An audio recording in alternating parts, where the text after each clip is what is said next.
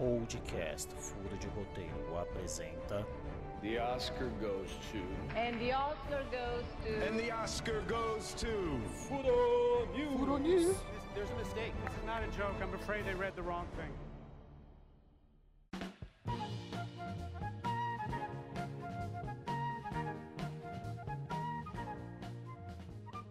Bom dia, boa tarde, boa noite. Hoje é dia de furo, dia de Furo News. Sou o Yuri, mas não o Yuri que você está acostumado. Nosso querido apresentador e editor não pôde participar e eu estou aqui de interino. Quero apresentar para vocês o guarulhense mais animado que você conhece, Gabriel, por favor. Uhul! Muita animação. Vamos ver o que a gente teve de bom e de ruim essa semana também, né? Sim, vamos ver só a mesma coisa de sempre. Quais são as nossas redes sociais? Facebook é Furo de Roteiro Oficial. Instagram, Furo de Roteiro ponto oficial. E Twitter, que dessa vez eu lembro, é apenas Furo de Roteiro. É isso mesmo. E bom, hoje, além do apresentador ser diferente, a gente vai iniciar o episódio com uma homenagem. É, o que é arte? Se buscarmos no Aurélio, acharemos a definição. A arte é, de, é a aptidão inata para aplicar conhecimentos, usando talento ou habilidade, na demonstração de uma ideia ou um pensamento.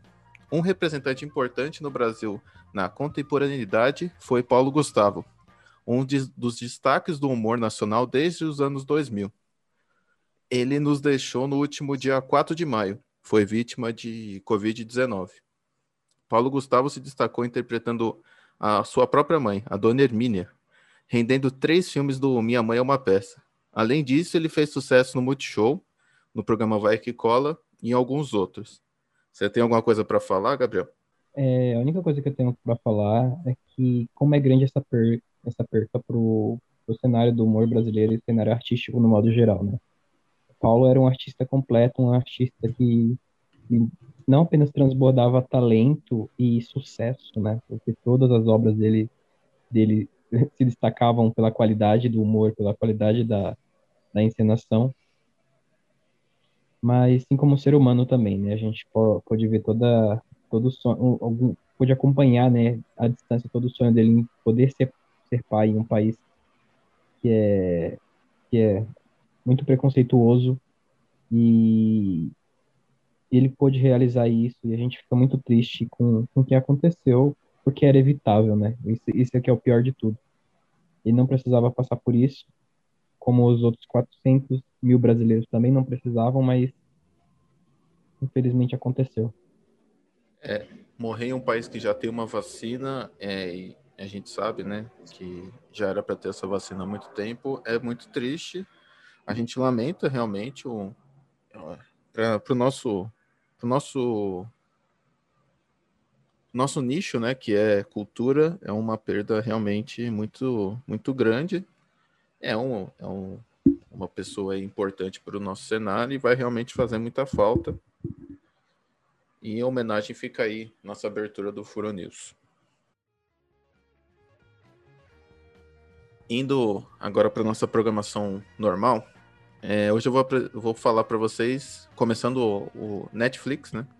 A gente tem a nova série dos criadores de Dark, a série 1899. Eu cheguei a ver o trailer, ele não fala nada no trailer, né? Ele só mostra um. ele só mostra é um bem navio. Dark mesmo, né? Oi? É bem dark mesmo, né? Bem. você não tá entendendo nada e você não vai entender. É, exato. Mas, mas eu tô curioso, eu tô curioso pra ver. Não sei se. Eu acho que tô com um pezinho atrás, porque tem muita produção ultimamente que tá saindo da Netflix que não é, não é tão legal assim. E eu fico com um, pouco, um pouquinho de medo da Netflix estar tá espremendo bagaço da laranja até demais, sabe? Principalmente com essas séries já populares. Sim, essa daí é uma série dos criadores, né? Do, do Dark. O, eu vou tentar falar porque é difícil, tá? É o Jantje, Freeze e o Baran Burodor. Bom, é, obviamente em alemão eu não vou conseguir é, pronunciar corretamente, mas o que eu acho que. A gente. Calma aí, a gente promete que, que no próximo Furo News, na próxima sexta-feira, todos nós estaremos fluentes em alemão. Ou a gente vai usar mais o Google Tradutor, que é bem mais interessante, inclusive. o...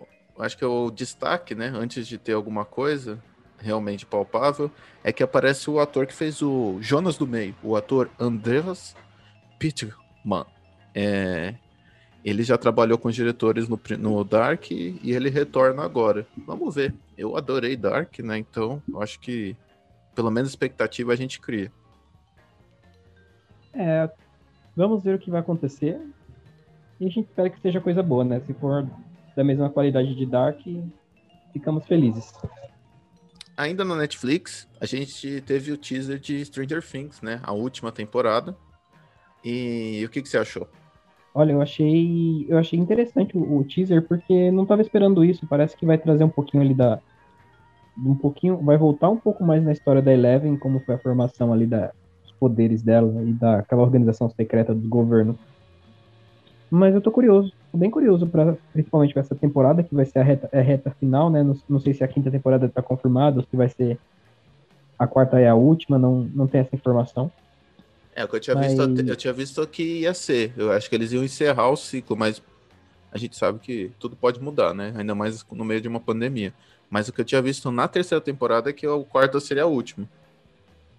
Hum, interess- É, mas se fizer sucesso, provavelmente eles vão emendar uma É. quinta. Realmente.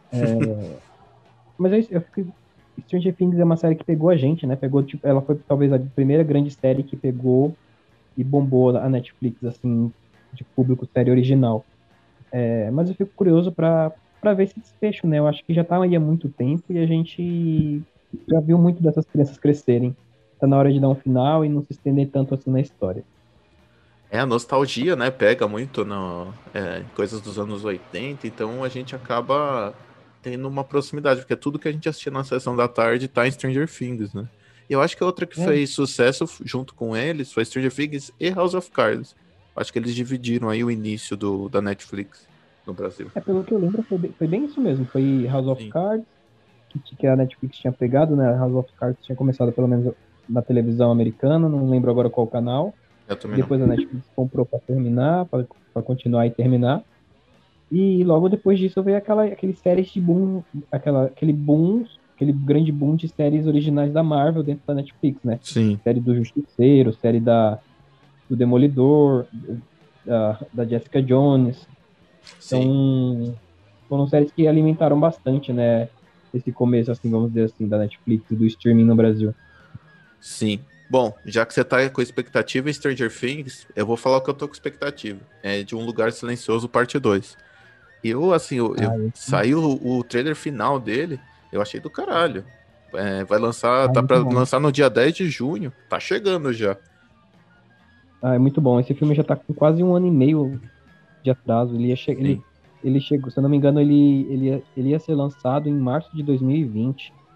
E foi logo na semana de lançamento deles, dele que aconteceu os primeiros fechamentos por causa da, da pandemia. Então, tô muito curioso para ver como é que vai ser essa sequência. Vai contar um pouquinho ali de, de como foi essa invasão Sim. alienígena na Terra, mas principalmente para ver como é que tá essa família no futuro, né? A gente viu ali que não vou dar spoilers do filme, mas a gente quer saber como é que tá essa mãe e essas três crianças agora nesse nesse mundo que não pode fazer barulho. É, e vamos ver como tá o pai também, né? Eu não, eu não assisti ainda um, não sei o que aconteceu, então vamos ver o que, o que pode esperar aí pro, pro, pro Lugar Silencioso 2. Ah, então não vou te dar esses spoilers então. Dessa É, você quase não gosta. É, não. É, então. bom, o nosso spoiler man aqui vai parar de falar disso daí, senão todo mundo vai ficar bravo com, com a gente. É, Agora eu quero ir pro universo dos quadrinhos, que é sempre um momento do Furo News aí que a gente sempre se sobressai, né? Porque o Yuri, ele poda muito a gente. Hoje a gente pode ficar aqui meia hora falando que não vai ter problema, tá bom? Não, mentira. Hoje a gente tá livre. Não tanto, mas, mas um pouco. Sabe quando o pai sai de casa e deixa e você vai ficar sozinho ao final de semana? É exatamente eu e o, e o Yuri agora nesse Furo News. É, Eu- Mas é, essa semana a gente teve uma notícia. Uma notícia não, foi um vídeo muito legal da Marvel com- mostrando é, muito da fase 4 ali, de, a fase, fase 3, na verdade, dela, e mostrando e dando datas das fases dos próximos lançamentos no cinema da fase 4, né? É, para começar, a gente vai ter Viúva Negra em junho, em julho desse ano, Shang-Chi e a Lenda dos Dez Anéis em setembro desse ano, Os Eternos em novembro e Homem-Aranha Longe de Casa ainda esse ano, mas em dezembro.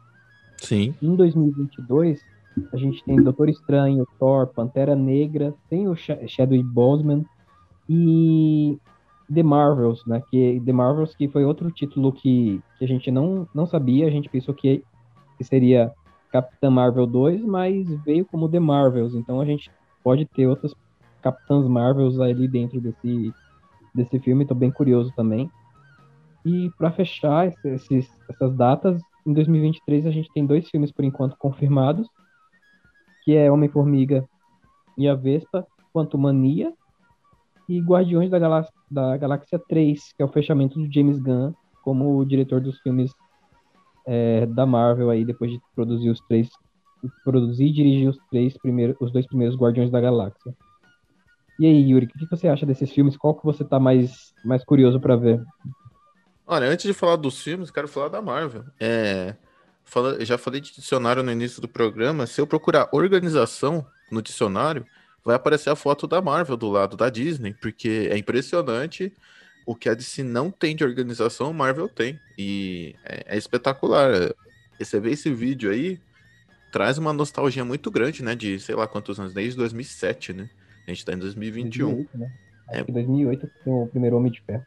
Eu não sei se a gente conta, conta o Hulk. Não, foi 2007 ou 2008, enfim, tanto faz. O Hulk. Hum, eu não lembro agora se o Hulk veio antes. Não, o Hulk eu acho que são tá três meses depois do, do Homem de Ferro. Eu já eu lembrei Ah, que eu, tá. bus- eu busquei isso há pouco tempo. Mas assim, eu acho que de todos que eu tô mais animado, eu acho que foi a. Eu não sei, eu tô entre o Pantera, principalmente por todo o peso emotivo que a gente tem nele, né? Com a saída. Saída não, com a- o falecimento de, do Chadwick. E também acho que o Quarteto Fantástico, né? Porque já foi tanta tentativa, né? que. Nossa, A é. gente tá até com medo, né? Tem Sim, tanta coisa. Tem tanta coisa. É de... e, e pra quem acha que é de dois. É... As tentativas do Quarteto Fantástico nasceram em 2005 com aquele filme não. do cara vestido de roupa de plástico. Não, as, as tentativas com, com coisas ligadas ao Quarteto Fantástico vem, vem, desde a década de 90, né? Então. A gente não tem uma data certa, né? Não tem elenco, não, Não. tem nada confirmado, a gente sabe que vai aparecer. É, então, e, e provavelmente vai ser, eu acho, acredito que vai ser bom. Ruim não acho que vai ser, pode não ser espetacular, mas para introdução espero que o já vai estar preparado tudo, venha algo bom. E, na- e nessa época provavelmente a gente vai ter já anúncios de X-Men, nessa época a gente já vai saber muito mais, que a gente tá falando de um nível, de um tempo aí de mais de dois anos, né, de diferença de hoje. Então, Hum, vai, vai ter mais coisa, vai ter mais novidade, eu acho que a gente vai estar muito mais empolgado. Mas eu acho que hoje é o que eu crio expectativa, porque eles são dos, dos quadrinhos, eles são dos principais, né? A gente até esquece isso, mas eles têm muito Uhum. destaque nos quadrinhos, né? O Homem de Ferro não é nada, não era nada antes, comparado ao Quarteto Fantástico, por exemplo, para quem é milenal, né? E não costuma acompanhar muito, o Quarteto Fantástico é, é- eu acho que ele divide com o Homem-Aranha e X-Men, o, o posto de mais importante da Marvel. Os Vingadores, é, a gente pega lá embaixo, né? Comparando a eles. É, a primeira grande família da Marvel foi o Quarteto Fantástico, né? Foi o primeiro grupo, assim, familiar que surgiu dentro do, dos quadrinhos da Marvel. E, e, também foi muito responsável por trazer alguns conceitos, por apresentar alguns personagens como o Sofista Prateado, e por fazer alguns personagens do outro universo, do, do, do outro universo não, outros, outros personagens da Marvel ficarem dentro desse universo, como o próprio Homem-Aranha. O próprio Homem-Aranha já fez parte do quarteto, não sendo um quarteto, mas fazendo parte dele. É, mas assim como você disse, a gente provavelmente. Eu acho que você foi perfeito, né? A Marvel, se você procurar planejamento, vai aparecer o Marvel Studios ali. A gente tem quatro filmes esse ano, a gente tem quatro filmes o ano que vem e a gente tem dois confirmados para 2023. Então, com certeza, a gente, daqui a alguns meses ou daqui a algum tempo, a gente já vai ter muito mais coisa confirmada é, nos cinemas da Marvel, né? Então, fica a nossa expectativa e haja dinheiro para poder. Haja dinheiro e haja vacina também, né? Para poder ver todo. Exatamente. Ainda que o streaming cante, cante alto aqui, a gente gostaria de já estar com a vacina para assistir todos esses filmes aí no cinema, né? Bom, saindo de universo e vendo o que que a gente vai, o que que vai acontecer com a DC, essa é a pergunta. Bom, a DC procura agora um ator negro para interpretar o Kal-El, o vulgo Superman, né? O nosso o Clark Kent. Todo mundo apostava que ele seria o. Eu esqueci o nome dele em outra terra. É Zor. Eu não lembro o nome dele Zor-El. agora. Não, Não, não, é- Zorel, não é não. Zorel. não, Zorel é o tio dele. Eu esqueci o nome dele agora, mas é, é com Z. Então, ele seria o de outra terra, que talvez seria uma adaptação, mas não. Eles garantiram que vai ser um Clark Kent é, negro. Eu acho interessante, eu gosto da, da proposta, e pelo que me parece que, que não vai ser do mesmo universo que a gente está apresentando aqui do Snyder Cut, né? É um outro universo. É isso? Pelo jeito, sim, pelo jeito, esse filme do, do Superman. Esse Superman existe nos quadrinhos, ele é Uhum. bem antigo. É, eu tô tentando buscar aqui o nome dele. Ah, e eles buscam também, um, além de um ator, eles estão buscando um diretor negro, o que eu acho que é muito legal, principalmente por deixar dentro, uma inclusão dentro de um. Eu acho que o Superman é o grande nome, né, da cultura pop, pelo menos Uhum. do- do- ligado a super-herói, é o Superman, né? Então, eu acho que é uma quebra muito interessante. E vamos ver o que veio. Eu fiquei empolgado com a, com a notícia assim. Eu espero que ao mesmo tempo tenha Henry Cavill de um lado, ele do outro. E a gente pode misturar e dane-se. A gente adora multiverso também. A gente quer ter cinco Superman batendo em um Lex, seria ótimo também. Eu não tô nem aí. É, mas é exatamente isso, né? O Super- esse, esse Superman a gente pensou que seria outro personagem, que seria. O Kevin Lewis era o Superman negro, né? Foi o, o, o Superman negro e ele também era presidente dos Estados Unidos.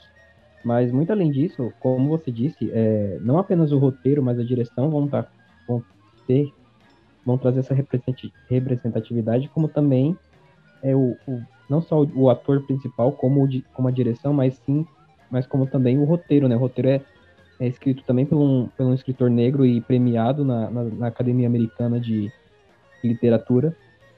É, eu esqueci agora o nome dele, me, me fugiu a memória, depois a gente, depois a gente vê e, e comenta sobre isso. Mas o, o que mais me, me deixou interessado foi a questão de ser o Kal-El, não, se- não ser o Calvin Lewis. Então, Sim. é, a gente vai ver ali um, a abertura mesmo do. A gente imagina isso no Flash, né? Já com, a, já com a volta do Michael Keaton como Batman. Então a gente vai ter ali diversas versões do Batman, diversas Uhum. versões do Superman. E esse multiverso de atores e de heróis pra gente poder acompanhar na DC. É, eu, sinceramente, gosto muito da ideia e espero que a gente possa conhecer o novo Superman é, logo. Eu também. E eu queria até adicionar uma. Eu peguei uma notícia aqui meio surpresa, falando de Superman também. O Tom Welling, o Superman do de Smallville, né, as aventuras do Superboy, é, ele ele falou que queria que quer duas coisas. Tom Welling está nas notícias. Uma é que ele queria interpretar, o Superman na série, no filme do Batman, do The Batman. Ele quer, sei lá, né? Agora, o mesmo cara que não quis vestir o manto por 10 anos, agora quer. É impressionante como as pessoas são. É, é, é, pois é. E, e o Tom Welling junto com o Michael Rosenbaum, é, que é o Lex Luthor, é o Tom Welling e o Michael Rosenbaum, eles querem fazer a, a continuação da série Smallville em animação. Eu achei espetacular. Eu, eu, eu confesso que eu sou um, um fã muito grande de Smallville e isso me animou muito, assim. Eu, eu achei espetacular e eu quero, eu quero para ontem. Eu, eu só quero, se precisar de petição, já me chame porque eu vou assinar. Vou ser um dos primeiros, inclusive. Ah, tomara que aconteça. Tomara que aconteça a animação, mas tomara que o, que o Tom Welling não apareça como Superman no universo do The Batman. É em CGI, imagina? Em CGI mal feito, que é a cara dele, que ele não quer vestir roupa. Bom, e para finalizar, é, essa é uma notícia também que acho que deixa muita gente meio chateada com a DC, né? Com a Warner, mas enfim. É, o Zack Snyder não vai mais fazer parte das produções da DC. A última produção que ele vai né, fazer ser um produtor mesmo é o Esquadrão Suicida do James Gunn. E ele vai sair dessa, desse lugar que ele ocupa hoje para entrar o J.J. Abrams, é aquele do da última trilogia do Star Wars. O que, que você acha disso? Eu gosto muito, eu acho que é, por experiência e por capacidade o J.J. é muito, eu acho que ele é muito mais versátil do que o Snyder. O J.J. foi responsável por trazer de volta para fazer uma releitura do Star Trek, dessa nova série de filmes de Star Trek, e é muito bom, muito competente. Apesar dos fãs antigos não gostarem, mas é, é uma releitura bem legal e Star Wars, traz né? os mesmos Star Trek. Ele, ele começou, ele repaginou Star Trek e fez essa e também dese- redesenhou um pouquinho essa nova trilogia de Star Wars. A gente tem o primeiro filme ali, O Despertar da Força, um filme bom, um filme ok. Mas ele foi, ó, só, tenho- um- só uma interrupção, ele foi também muito, dividiu muita opinião esses três filmes do, do Star Wars, viu? Ele dividiu em opinião entre aspas, né? A gente tem um primeiro filme bom, um segundo filme muito bom, que tá ali entre o, o, a- é, o Último Jedi. É, é, é muito fácil o Último Jedi estar entre os três primeiros, três melhores filmes da série Star Wars, como um todo, de toda a obra. É, e a gente, depois do, do Último Jedi, que não foi dirigido por ele, mas ele estava como, como, como, produ- como diretor produtivo, né? Como produtor executivo a gente teve uma, infelizmente, uma grande massa de fãs, de haters ali, é, como se fala, fãs tóxicos mesmos que desacreditavam e condenaram a obra, que é muito boa, é muito boa, e acabaram fazendo aquela bagunça que foi o, o- os últimos Jedi, né? Então, basicamente, o que aconteceu com J, com JJ nos últimos Jedi foi, a gente pode até fazer uma assimilação com o que aconteceu com o Zack Snyder no, no filme da Liga da Justiça, né? Exatamente, O então você tá foi- trazendo um Zack Snyder 2.0, vamos ver o que vai acontecer. É, um Zack, um Zack Snyder sem um filtro sépia e sem a câmera lenta. Ma- na- Mas é um Zack Snyder que sabe construir o universo talvez de uma forma melhor e mais leve. Não, não sei, eu, eu gosto do Snyder ao ponto de achar que ele é, um, uma, é uma pessoa muito conceitual, então talvez um o, o J.J. Abrams seja um também tudo que você falou e talvez um Zack Snyder menos conceitual, pode ser que ajude, pode ser que ajude ser menos conceitual, que às vezes o pessoal quer é, a coisa não mastigada, mas mais direta, vamos dizer assim, né? É o que falta às vezes, eu gosto do conceito, por isso que eu acho que eu vou muito lá do, do Zack, mas vamos ver. É, a DC, vamos ver se em algum momento a Warner toma jeito, porque eles fizeram coisas boas, né? O Coringa, coisa boa, o The Batman provavelmente vai ser algo bom. Vamos ver. É, dá pra esperar alguma coisa, mas ainda com receio um pouco. Bom, tomara que venha aí. é, Eu tô Sim. ansioso, eu quero ver esses- Quero ver múltiplos personagens e diversos personagens convivendo e, e batalhando juntos. É, a gente quer porrada, essa que é a verdade. E, e amor um pouco, e, e drama, E é tudo. E vacina, acho que sem, sem a vacina nada disso vai ser possível. Bom, é, eu quero agradecer. Hoje foi o Furo News mais rápido. O Yuri estaria orgulhoso da gente. Queria agradecer o Gabriel, a você que nos ouve insistentemente, né? Todos vocês aí, nossos, nossos todos três seguidores aí, que seria a minha mãe, e a mãe do Gabriel e a mãe do Yuri. São as únicas pessoas. Mentira. Os nossos pais também às vezes escutam. É, e deu. Às vezes, né?